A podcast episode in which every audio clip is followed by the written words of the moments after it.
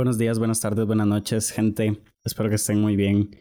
Eh, en este primer episodio, bueno, primero que todo, bienvenidos al podcast Mentalidades. Mi nombre es Alejandro Coto. Y bueno, en este primer episodio me gustaría hacer una reseña un repaso de un libro que sin duda alguna me abrió un poco los ojos, me enseñó a pensar diferente y a ver el mundo de otra manera. Es un libro que se llama La Resistencia, de un eh, escritor, ensayista, físico, matemático y pintor argentino. Algunos lo consideran filósofo también, que fue Ernesto Sábato. Ernesto Sábato, Ernesto Cricket Sábato, nace en 1911 y muere en el 2011 a la edad de 99 años. Me gustaría hacer una pequeña introducción a su biografía. Sábato fue una persona con una infancia muy severa. Fue miembro de grupos comunistas en su juventud, fue militante y de hecho en su libro hay una frase en donde menciona parte de esta etapa de su vida que dice, yo no quiero libertad sin justicia social ni justicia social sin libertad. Y yo no impongo mis creencias a nadie, digo lo que pienso con afecto a los chicos que ya pasaron por lo que yo pasé. Sabato es científico, estudia matemática y, física, eh, fue profesor en varias universidades, incluso llegó a ser un gran científico y luego precisamente le abandona la ciencia en 1938 por un evento que menciona que él estaba en París en ese entonces y este es el evento que divide a la humanidad ya que es donde se crea la o se descubre la, la fisión del átomo de uranio que es lo que da pie a la bomba atómica, ¿verdad? Entonces por eso menciona que o, comprende que la física y la ciencia van a dominar el mundo y van a terminar, la tecnología va a terminar de arrasar con el ser humano.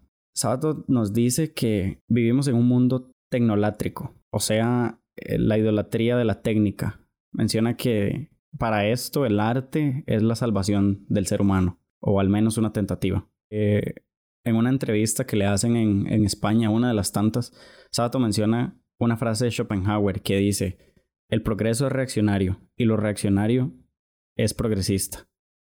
Sabato nos hace una interpretación de esta frase diciéndonos que, por ejemplo, nos imaginemos cómo crecen los niños actualmente en un mundo donde existen estos rascacielos, donde estos niños no pueden ver el nacimiento de un animal, donde no pueden ver cómo una gallina pone un huevo, donde no pueden ver cómo el sol le da vida a las plantas.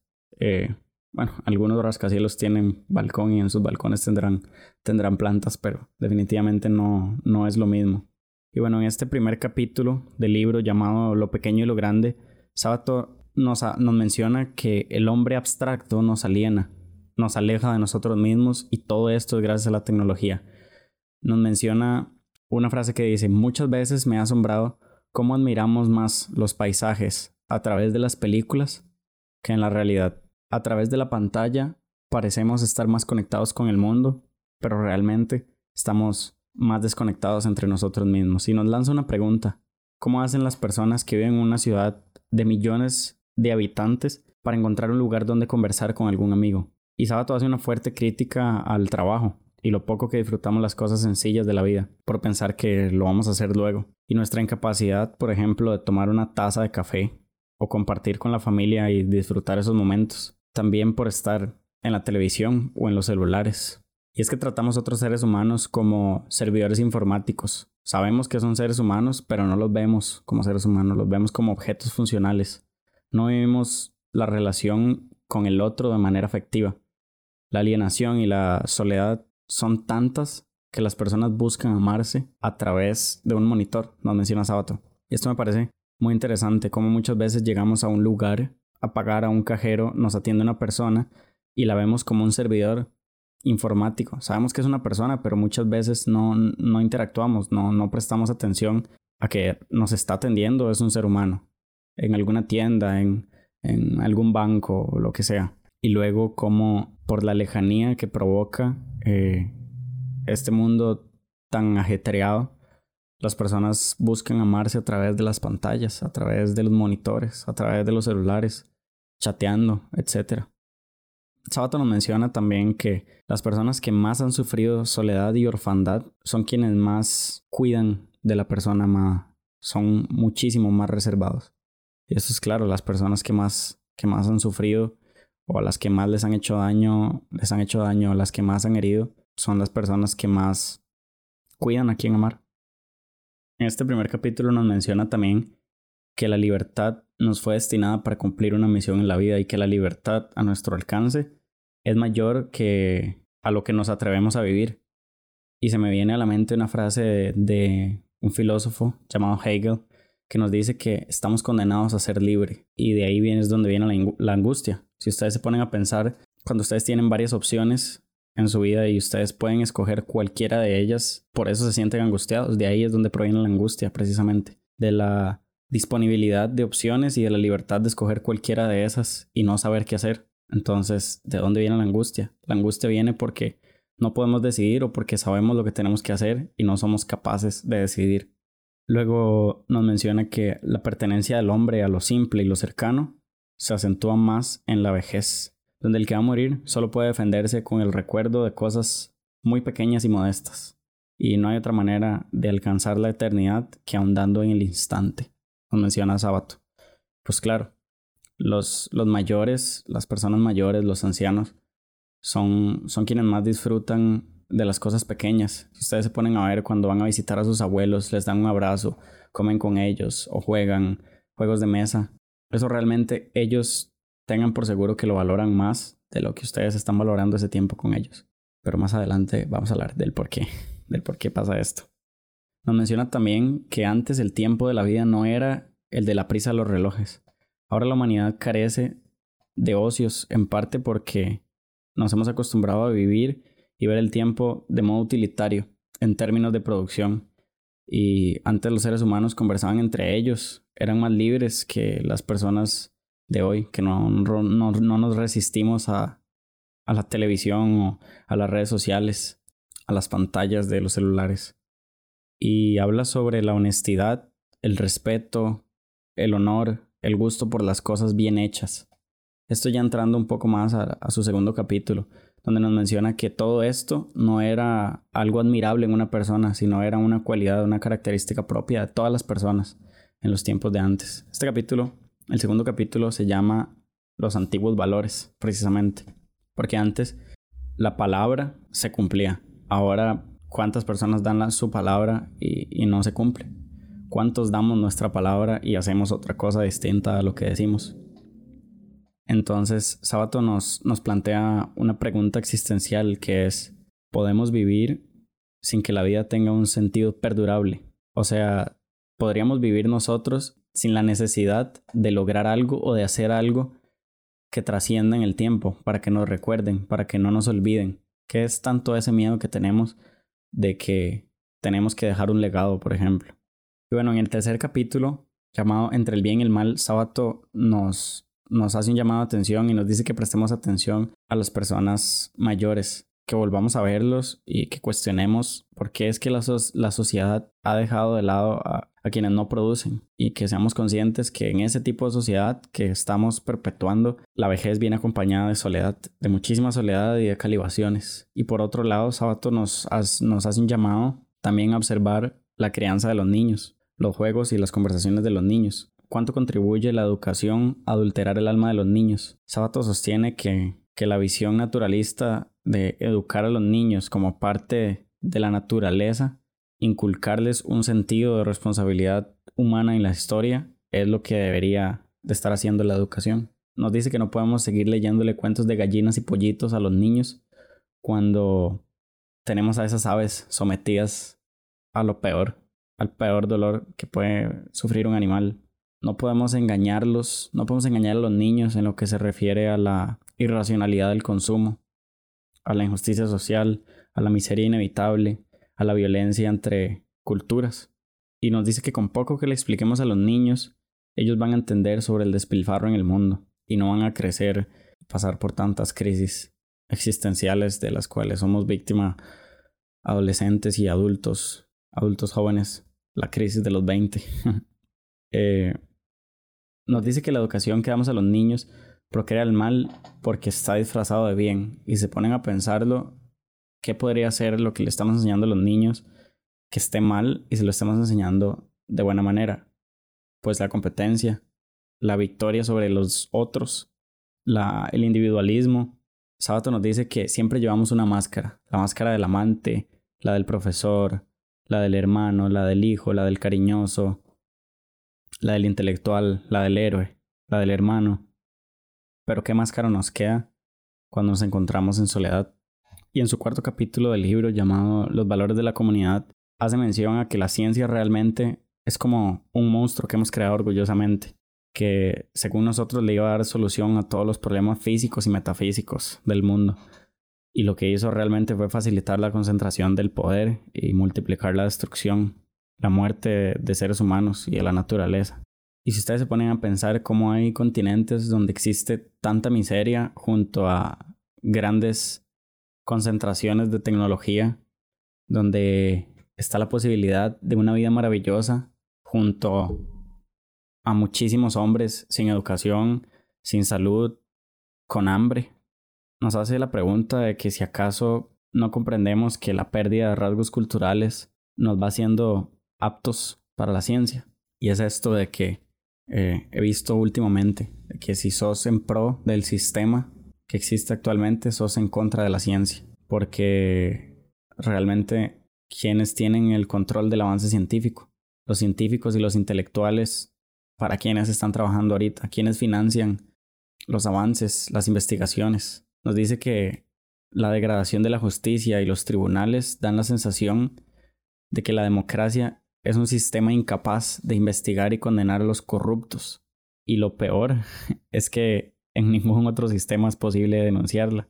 Aquí habla sobre el aforismo de Lord Acton, que dice que el poder corrompe, pero el poder absoluto corrompe absolutamente. O sea, una persona con, con mucho poder puede ser corrupta, pero una persona con todo el poder, con el poder absoluto, es una persona absolutamente corrupta. Nos dice que la solución es más bien exigir a los gobiernos a que vuelquen sus energías para que el poder adquiera una forma de solidaridad. Hace una crítica a la democracia. Menciona que ningún otro sistema ha, ha podido otorgar más justicia social al ser humano y más libertad que este. Sin embargo, su crítica está en que no hay tanta libertad. Lo pueden ver en las jornadas laborales de 10, 12, 14 horas que hay actualmente. Y también hace un llamado a las personas que poseen más libertad y cita la frase de Camus que dice, la libertad no está hecha de privilegios, sino sobre todo de deberes.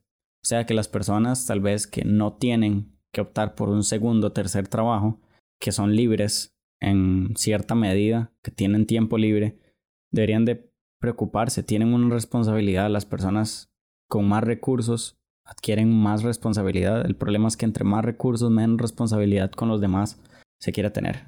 Sábato nos habla también de la opinión pública como una falsa representación.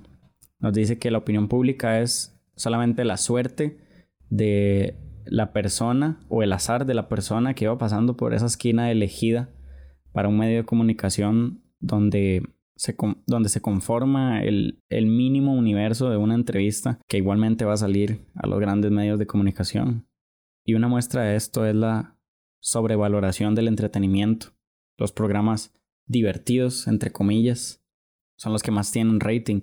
Y para sábado, la desesperación por el entretenimiento tiene sabor a decadencia. Esta frase me encanta. La desesperación por el entretenimiento tiene sabor a decadencia. También nos dice que los seres humanos de hoy perpetuamos el bienestar como el deber ser y tenemos horror al fracaso, en donde se oculta cualquier avería detrás del bienestar. Es esto de siempre hay que buscar la felicidad, siempre hay que estar feliz y pues la felicidad está sobrevalorada. Y, hay una, y esto nos crea una dificultad por superar las adversidades y las tormentas de la vida actualmente. Nos dice que en estas nuevas generaciones reina el nihilismo y ya no se sabe cómo criar un niño que crece viendo tanta destrucción y muerte al lado de tantos banquetes y riqueza. Nos dice que la falta de honor, responsabilidad y respeto por los valores hacen que se pierda la fe en la humanidad. Y nos dice, nos dice, nos dice una frase que es, no se puede llevar a la televisión a sujetos que han contribuido a la miseria de sus semejantes y tratarlos como señores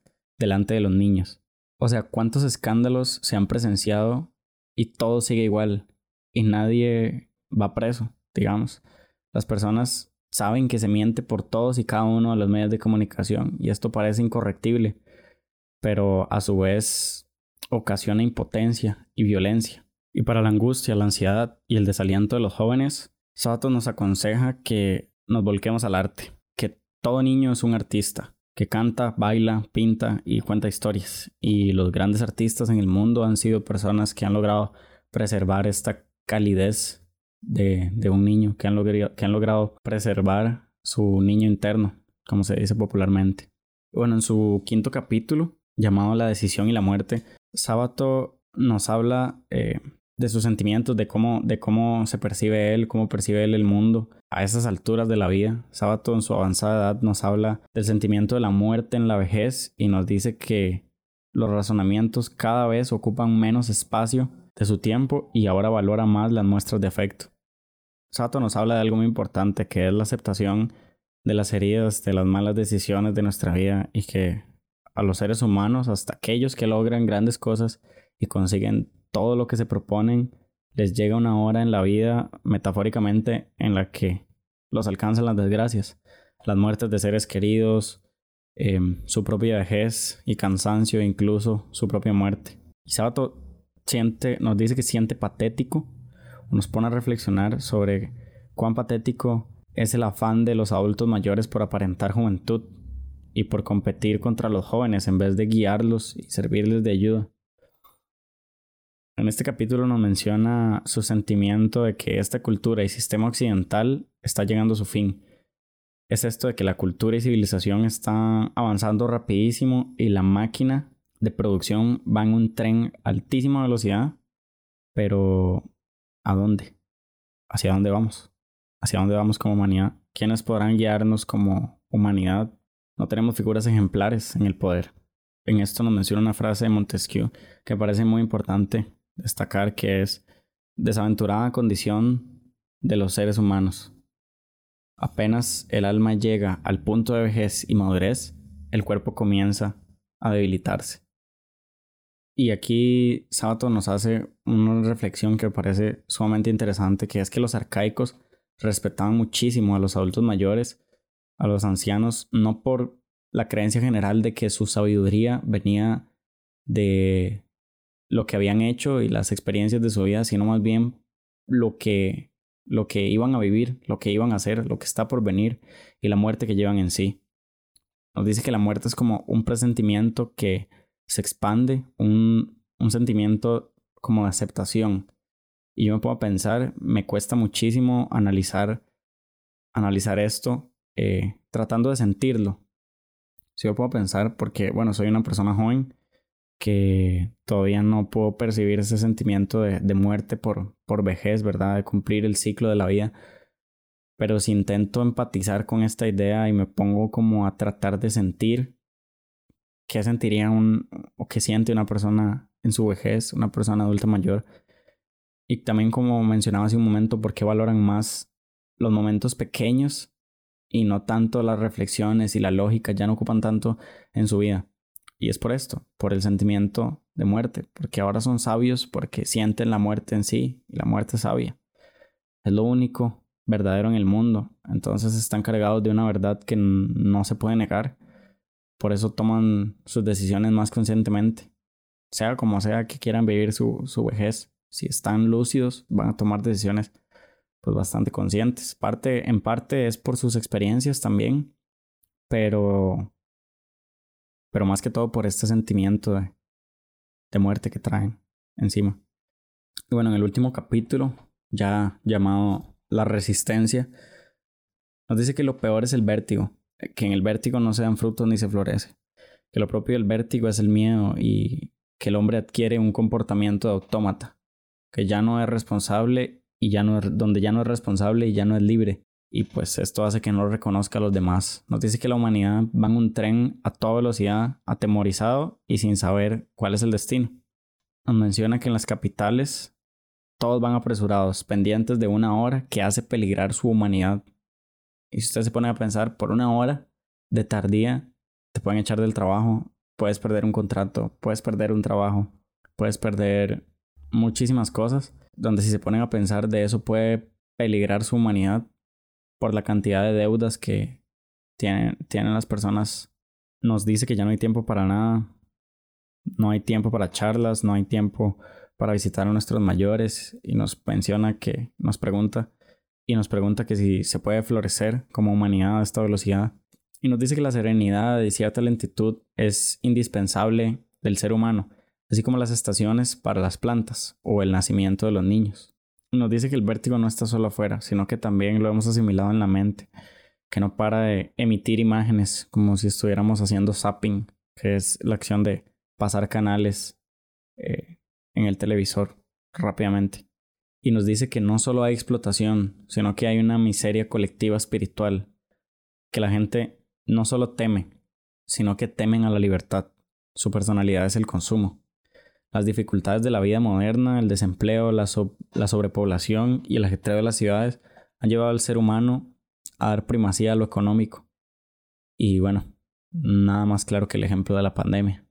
Es en el, en el propio reconocimiento de la orfandad de otros seres humanos donde puede surgir otra manera de vivir, donde el ser humano puede descubrir y crear una existencia diferente.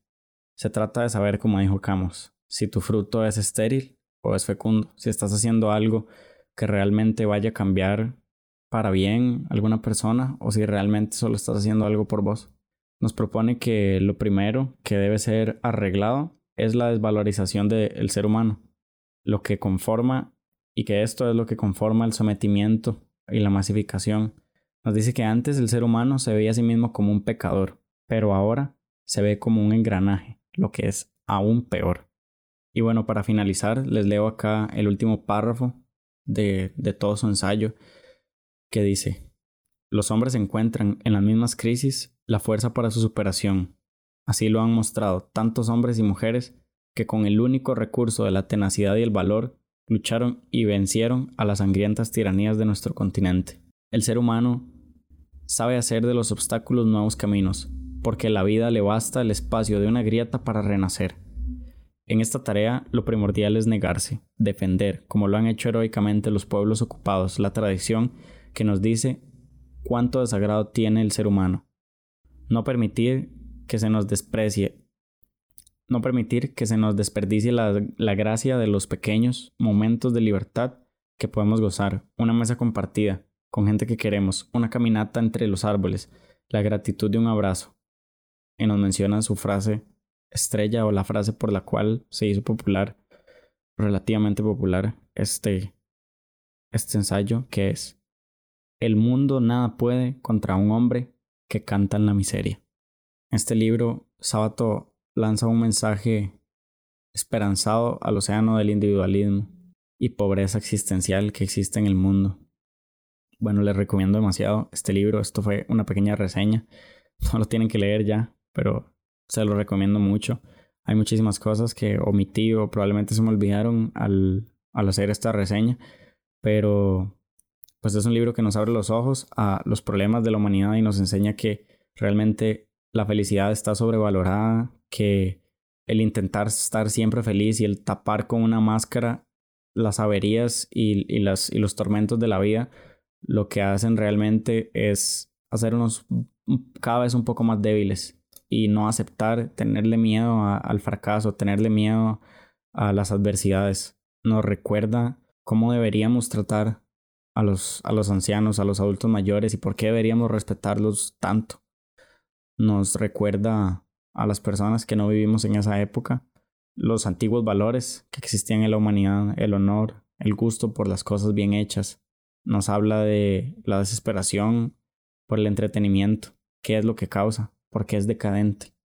Nos lanza muchísimas incógnitas, muchísimas preguntas existenciales que cuesta mucho responder, pero que sin duda alguna el hacerse estas preguntas nos ayuda pues a sobrellevar el mundo de una mejor manera, precisamente en el reconocimiento de el reconocimiento de que la felicidad no es el fin de la vida, no es el, el fin último como finalidad, sino que la vida está compuesta de muchísimas otras cosas y que cada vez la felicidad real está menos presente, porque la felicidad de sonríe, todo va a salir bien, eh, sé optimista, sé positivo. Si el mundo necesitara de positivismo para mejorar, probablemente ya se hubiera arreglado.